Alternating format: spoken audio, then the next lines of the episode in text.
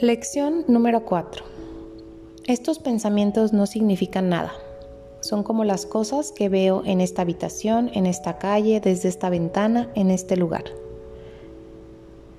Estos ejercicios, a diferencia de los anteriores, no comienzan con la idea de hoy.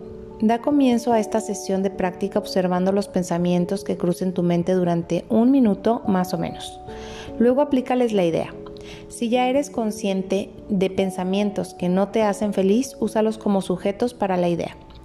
No selecciones, no obstante, solo los pensamientos que a tu parecer son malos. Si te acostumbras a observar tus pensamientos, descubrirás que estos representan una mezcla tal que en cierto sentido a ninguno de ellos puede calificarse de bueno o de malo. Por eso es por lo que no significan nada. Al seleccionar los sujetos para la aplicación de la idea de hoy, se requiere la acostumbrada especificidad. No temas usar pensamientos buenos ni malos. Ninguno de ellos constituye un pensamiento real, los cuales se encuentran ocultos tras ellos. Los buenos no son sino sombras de lo que está más allá, y las sombras dificultan la visión. Los malos son obstáculos para la visión, por lo tanto te impiden ver. No te interesan ni unos ni otros. Este es un ejercicio importante y se repetirá de vez en cuando de forma ligeramente distinta. Nuestra meta es entrenarte en los primeros pasos hacia el objetivo de poder separar lo que no tiene significado de lo que sí lo tiene.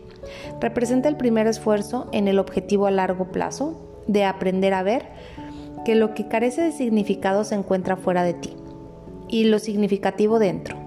Es también el comienzo del entrenamiento que le permitirá a tu mente distinguir entre lo que es lo mismo y lo que es diferente. Al usar tus pensamientos como sujetos para la aplicación de la idea de hoy, identifica cada uno de ellos por la figura o acontecimiento central que contenga. Por ejemplo, este pensamiento acerca de no significa nada. Es como las cosas que veo en la habitación, en esta calle, etc.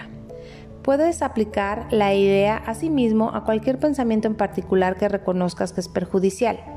Esta práctica es útil, pero no sustituye al procedimiento de selección más al azar que debe seguirse al llevar a cabo los ejercicios. En cualquier caso, no examines tu mente por más de un minuto. Aún no tienes suficiente experiencia como para poder evitar la tendencia a preocuparte innecesariamente.